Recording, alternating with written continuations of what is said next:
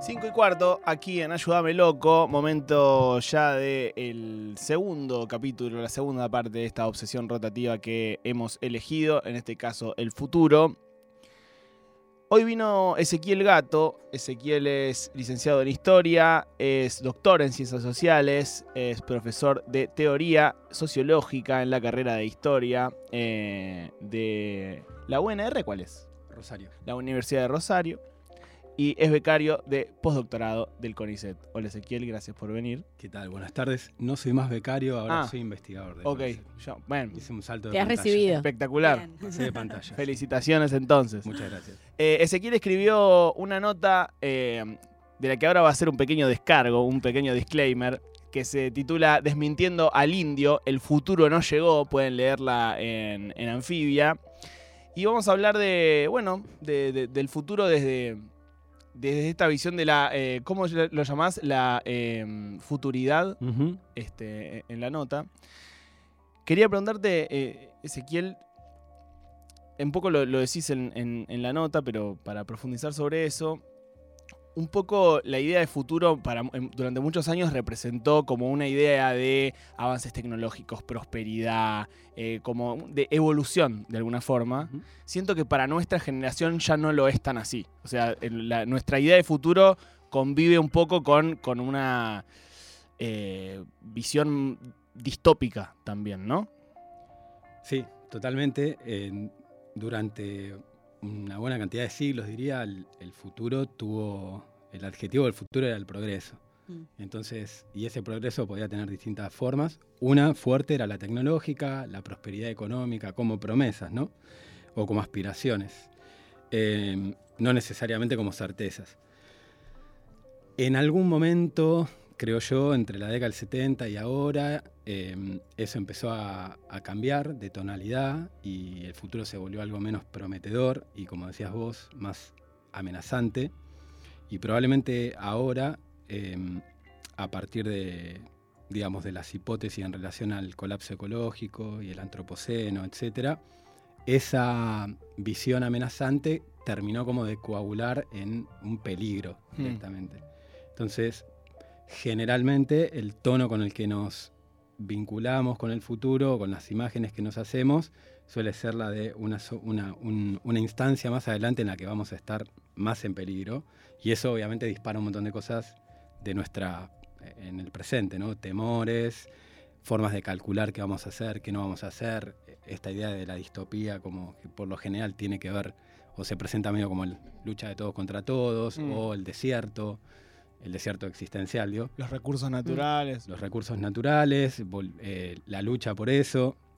Este, entonces, bueno, hay, uno puede hacer la historia de, de eso, lo que podríamos llamar las arqueologías del futuro, que son estas, estos momentos en que vos podés identificar como un tono en esas imágenes y cómo va cambiando ese tono a lo largo de los años y de los siglos. Me interesa pensar en cuándo empezamos a tener la noción de futuro como algo a, a imaginar o, o como algo a. Bueno, que, que tenía un, un- un relleno simbólico, ¿no? O sea, ¿cuándo empezó a, a significar algo el, el futuro? Bueno, alta pregunta, tiene varias respuestas. Em, dos grandes. Una podría decir, bueno, no hay prácticamente forma de vida que no tenga alguna inclinación hacia el porvenir, digamos. Esa sería la, la hipótesis más extrema. Pero sí se puede hacer una historia, por ejemplo, tiene que ver con la categoría misma de futuro, que es una palabra que se empieza a usar en el siglo XIV en los diccionarios franceses, que viene del latín, o sea que ahí tenés como una especie de historia europea del concepto y de lo que permite pensar ese concepto.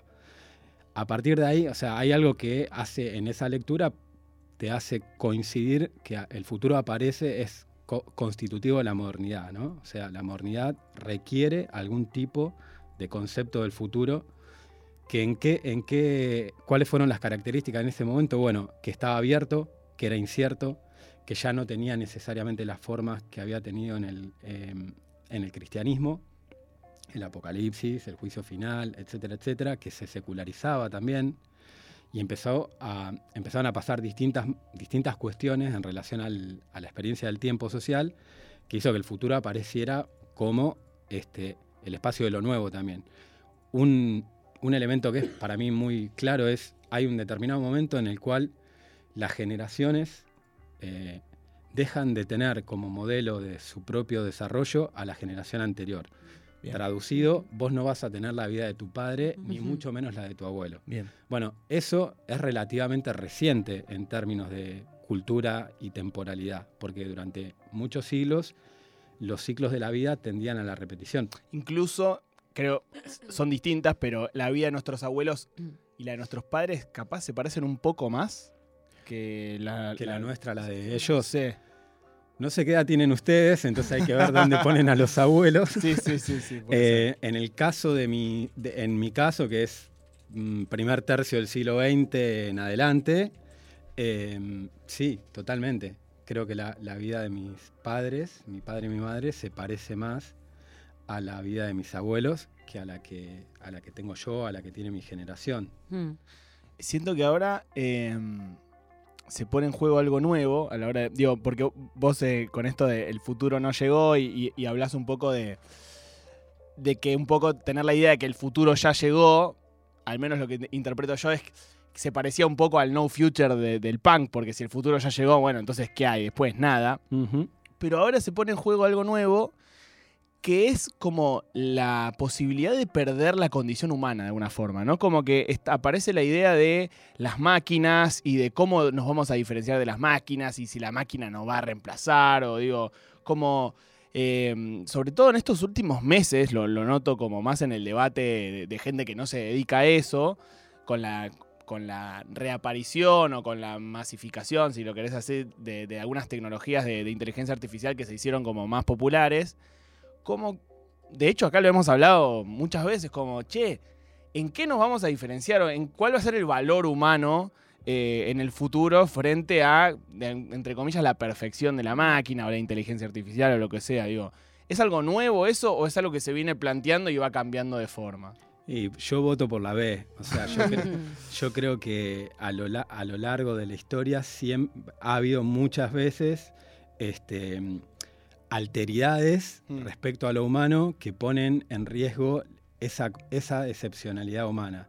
Desde el golem, digamos, una criatura que estaba construida por, por, números y cálculos también, que ponía en riesgo al, ser humano, a Frankenstein, a, no sé, a, Matrix, digamos, por, hacer una, una genealogía hiperveloz. Ahora, ahora estamos, estamos en uno de, de esos momentos. Está buena tu pregunta en el sentido de que vos decís la, posibilidad de perder la condición humana. Em, esa pregunta siempre va de la mano de otra, que es la, segunda parte de tu pregunta, que es cuál es, cuál es qué es lo que haría humano a lo humano por diferencia del resto de las entidades, em, ya sean tecnológicas, artificiales o naturales. Ahí hay una buena pregunta que es, bueno, o sea, este, estos momentos, este tipo de momentos de, como de intensidad tecnológica, llevan a preguntarse qué es lo humano, ¿no? Por eso, no sé, en, el debate en ciencias sociales o académico hay mucha discusión sobre poshumanismo, transhumanismo, cuestiones técnicas, etc. Ahí para mí hay una, este tipo de instancias está bueno que te, obligan a preguntar eso, te fuerzan a preguntar mm. qué es lo humano y a como a correr dónde, dónde, dónde pones el límite, dónde pones la frontera. Esa es una, digamos una, respuesta posible. Yo no creo que se pierda la condición. Eh, lo que está en, discusión es, bueno, a dónde, cuáles son las fronteras o los límites que nos, nos definen y nos diferencian. La otra sería, ¿por qué nos queremos diferenciar tanto de las otras cosas? O sea, como esta vía del, excepcionalismo humano. Pero la otra también es que nunca, nunca fuimos sin, sin técnicas.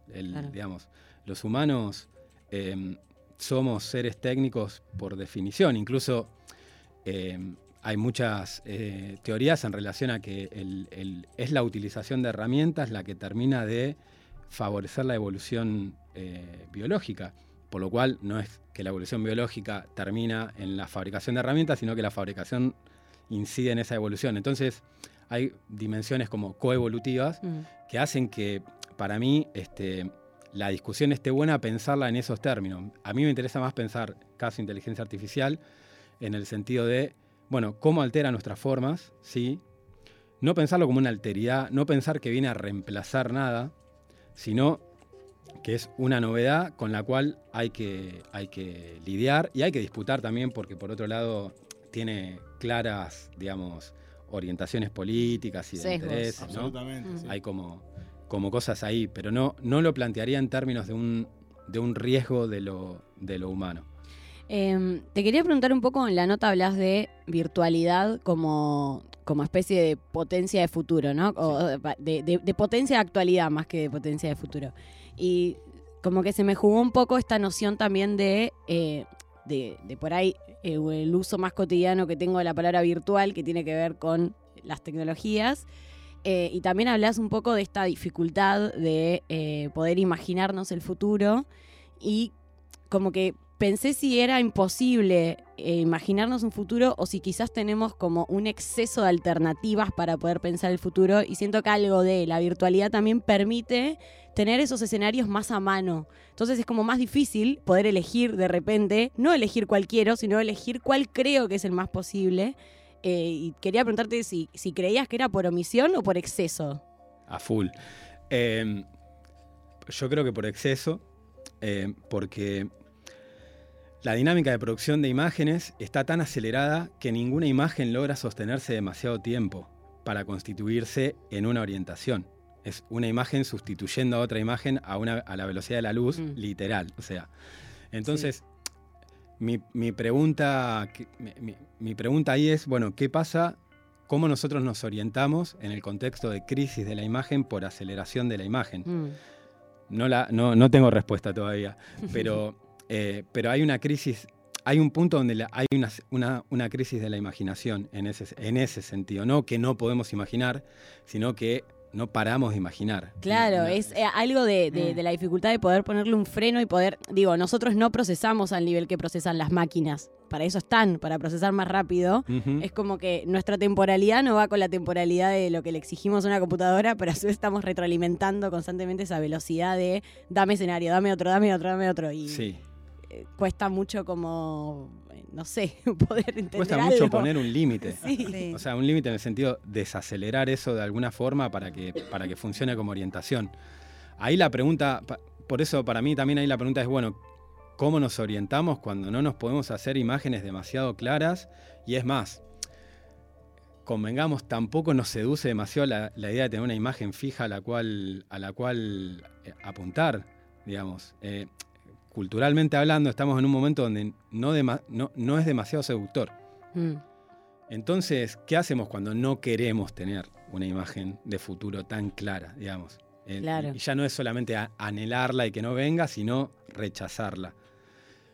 Ahí no sé, yo, yo creo que, que se, abre un- se abren posibilidades que tienen más que ver con la improvisación, en un sentido no de hacer lo que pinta ni lo espontáneo, sino en un sentido de ir trabajando con las cosas que van apareciendo en algún sentido creativo o inventivo, que bueno, puede tener distintas formas eso, ¿no? Mm. o artísticas, o políticas, o afectivas, pero me parece que hay como la, la la lógica de la improvisación puede tener algunas, algunos elementos para, para, para, para hacerte hacer sin tener una imagen tan clara de hacia dónde estás yendo, pero que tampoco te, te, te inhiba o te detenga o te despotencie. Y en relación a lo de, la a lo, de lo virtual, también me parece que eh, la virtualidad, digamos, hay como dos ideas de lo virtual. Una es eh, lo que no pasa en el plano físico y pasa en el plano, eh, o en el plano inmediato, próximo, inmediato, porque la virtualidad también es física, digamos, estamos Mm. consumiendo un montón de energía ahora mismo. Eh, pero bueno, vamos a suponer que es algo que sucede en un lugar que no es inmediatamente el lugar en el que estás vos.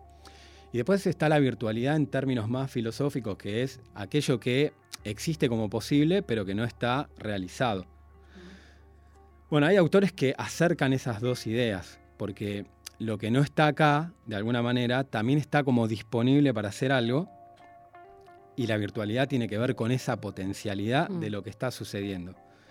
A mí me interesa, me interesa esa idea de pensar cómo poder pensar el futuro o vincularnos con el futuro a partir de eso, de estar más atento a las virtualidades que hay en una situación para, para seguir alguna de ellas, alguno de esos caminos posibles. Ok. Lo, lo virtual como lo potencial, digamos. Lo que está en potencia, lo que todavía no, no existe como tal. Como la frase que voy a decir dentro de un minuto. Claro. Hablamos con Ezequiel Gato sobre el futuro, es autor de una nota que salió el año pasado, hace justo un año, pareciera a propósito, en revista Anfibia, se llama Desmintiendo al Indio, el futuro no llegó. Eh, Ezequiel es licenciado en Historia, es doctor en Ciencias Sociales, es investigador del CONICET, eh, para los que pensaban que era becario, no, va. papá, Para todos. es para todos, eh, para todos los que ¿De quién te burlaste? sí, sí. Mirá de quién te burlaste.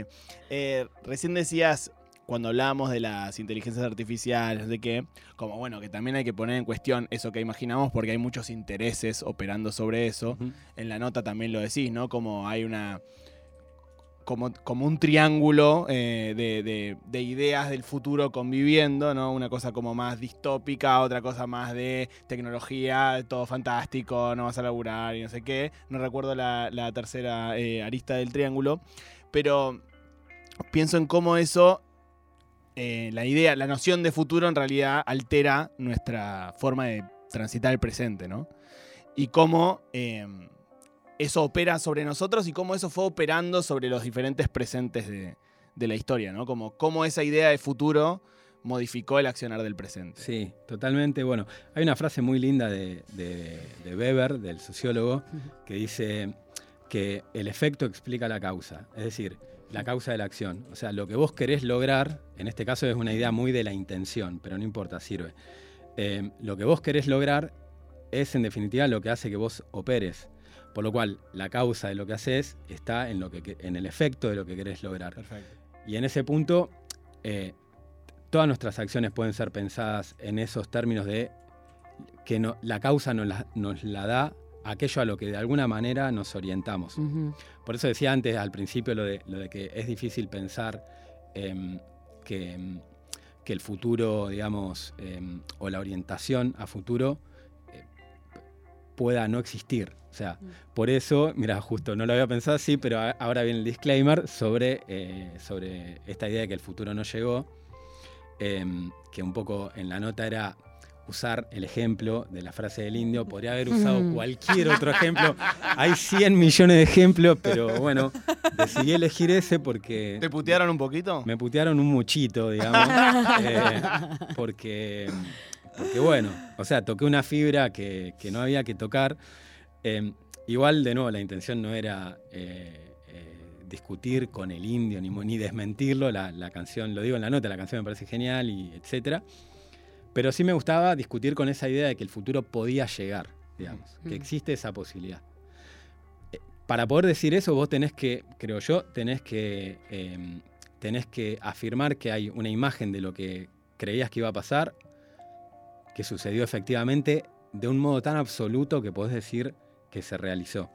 Yo creo que eso no existe eh, por definición Hmm. y que el tiempo siempre está abierto. Y en ese punto el futuro no puede llegar nunca, digamos, porque no es algo que se realiza. En- en- en- en- se puede, por eso el tema de la futuridad también y no hablar de futuro, porque hablar de futuro da mucho la imagen de algo que está adelante Claro. y que en algún momento vamos a llegar. Entiendo. En cambio, hablar de futuridad es más la atención en respecto a lo que está sucediendo ahora y a lo que podría pasar. Mm. De todas formas, te, te hago una pregunta a ver si, si podemos profundizar en eso. Me da la sensación a mí que ha- hay épocas en donde, lo hablamos hace un ratito, está un poco más clara la idea de, eh, no sé si qué es lo que va a venir o... Imagino, por ejemplo, el otro día lo, lo hablaba con ellas que yo le dije, yo siento que nosotros de alguna forma estamos viviendo el futuro que imaginamos, entre comillas, de chicos. Eh, como que en los 90 vos podías imaginar como eh, de alguna forma el futuro que iba a venir, como con más tecnología, ta, ta, ta, y que ahora estamos medio en eso que imaginamos, por lo menos a mí, como dijiste vos, me cuesta imaginar el futuro o no me parece atractivo de alguna forma. eh, pero no hay épocas en donde está como más como que se arma un paradigma. Entonces ya más o menos en base a ese paradigma que se armó, podemos imaginar lo que va a venir. Hay épocas en donde ese paradigma se, se- se quiebra o, o se vuelve más difuso y estamos pasando a otro paradigma y ahí es, como difícil imaginar lo, lo que está por venir. Sí, El futuro ya llegó, no puede decir como ya llegó eso que imaginamos que iba a pasar, más o menos. Eh, eh, no sé, pienso en, en- en el momento de la publicación de, de- de, de todo un palo, eh, bueno, el- el- como el, el fin de la, democracia, el, el fin de la Unión Soviética, y bueno, cosas en el mundo que estaban sucediendo, eh, como el, el futuro, eso que más o menos sabíamos que iba a suceder, está sucediendo, y bueno, lo, lo demás es incierto. Sí. No sé. Ahora es cuando tendría que decir sí, sí, sí, sí, pero no, no, no, no, sé. no, eh, para nada. O sea, es, es un espacio en donde está muy valorado eso. Lo primero que diría, me cuesta pensar en, en momentos donde solo hay una, una imagen de futuro o un paradigma, un único paradigma. Me parece que el punto es que la, la lucha, la lucha por las orientaciones sociales está siempre activa, digamos. Puede tener momentos de mayor hegemonía en algún, en algún punto y de menor hegemonía o, o- o más, digamos, más tole tole en otro, pero, em, pero no, no creo que... eh, eh, me resulta muy difícil pensar en un único paradigma operando. Eso por un lado. Respecto a lo que decías de, de lo, que, lo que la canción puede estar diciendo, eh, estoy de acuerdo, creo que. Pero es justamente con eso con lo que, con lo que un poco discuto, porque. em, porque es un poco despotenciante plantearlo en, en- en los términos de que ya llegó. O sea, mi re- la yo al indio le diría, bueno, indio, entonces, ¿y cuál es el futuro del futuro? Claro. Claro. El futuro ya llegó. ¿Cuál es el futuro del futuro? Y si el indio me dice no hay ninguno, bueno, no sé qué le diría. Carlitos Saúl. Pero si él me dice hay alguno, entonces le digo, ah, indio, entonces no llegó el futuro. Claro. bueno, quizás pensándolo, está terminándose un paradigma o, o una, una matriz productiva. Todavía no había ingresado Internet a nuestras vidas cuando él escribió eso y pienso o pensaba si todo el conocimiento, o sea, todo lo que se sabe de historia no nos sirve un poco para decir, mirá, loco, esta vida no nos va a alcanzar para explicarnos. Digo, vos en la, en la- la nota planteas 10 ejes, como 10 cambios de paradigma interesantes que, Sí. que se plantearon quizás de 20 años a esta parte, antes de que haya salido esa canción. Y no sé si en 60 años, 80 años, eso va a estar ordenado. De repente, quizás la crisis climática siga siendo un problema. Totalmente. Probablemente. Sí, sí, probablemente. Y ahí respecto al, al- un, un- un chiste histórico que medio desgraciado también, pero hay en mi casa tengo un eh, ¿cómo es? Un tabloide del Partido Comunista de la Unión Soviética cuando se festejan los 70 años de, de la, de la revolución, o sea, tabloide gigante en español de 1987. 1987, o sea, cuatro años antes, dos años antes de la caída del muro, cuatro años antes de la disolución de la Unión Soviética. La tapa del tabloide es- Año de todo un palo. Año de todo un palo. Sí. La tapa del tabloide dice, el socialismo históricamente inevitable. Wow. Y dos años, cuatro años después no quedaba nada, o quedaba muy poco, o, o claramente po- no podíamos decir que fuese inevitable. Entonces, también hay como unas sorpresas o unos Tal giros cual. La historia nos juzgará. Tal cual. que me parece que también vuelve difícil plantear esto de que el futuro llega tan claramente o que podemos tan claramente eh, tener esa imagen y, y darla por, por, por verdadera, por consumada.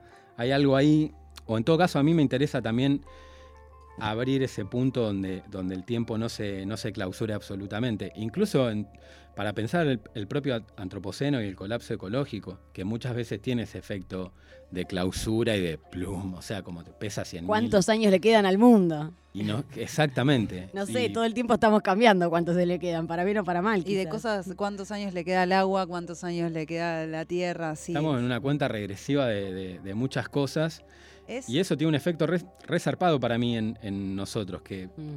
te vas dando más o menos cuenta, pero, pero hay algo como de eso, Mm. de un cronómetro para atrás que, que- que clausura el tiempo hacia adelante. Entonces, ¿qué hacemos con eso? ¿Cuándo nos empezó a preocupar el- la crisis climática?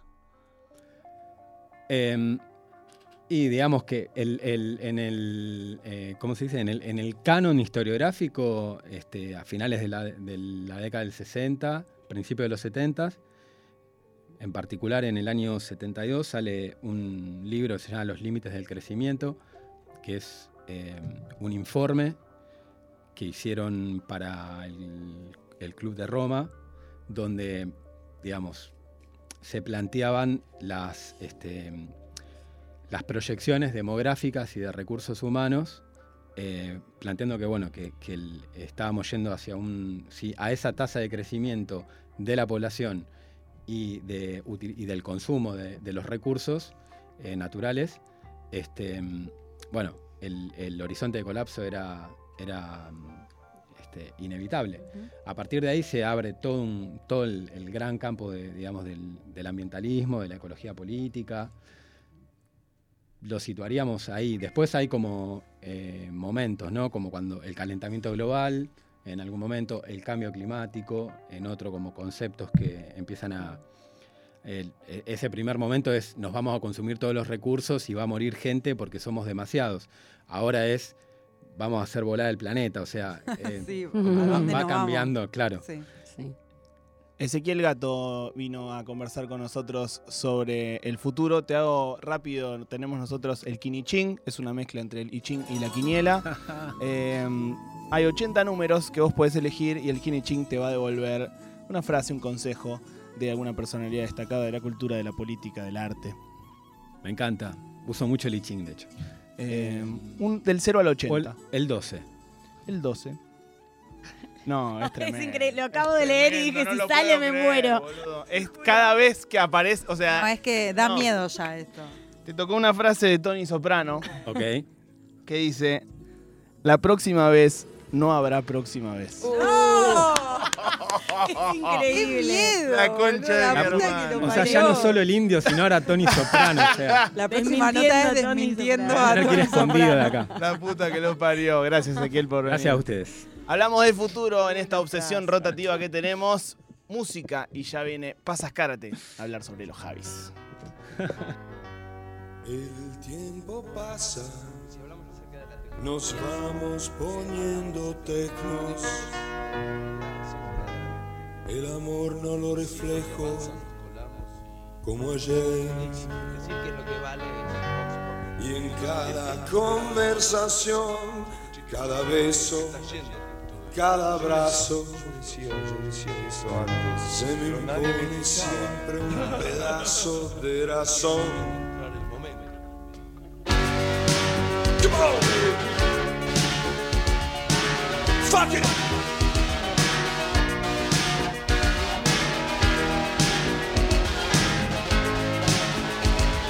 ¿Qué pasa con los años? ¿Qué pasa con los años? Pasan los años y cómo cambia lo que siento. Lo que ayer el amor se está volviendo otro sentimiento. Porque años atrás, tomar tu mano, robarte un beso, sin forzar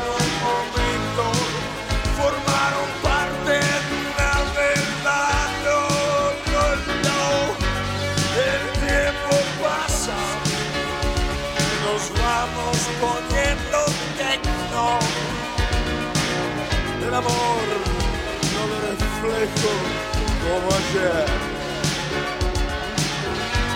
Y en cada conversación, cada beso,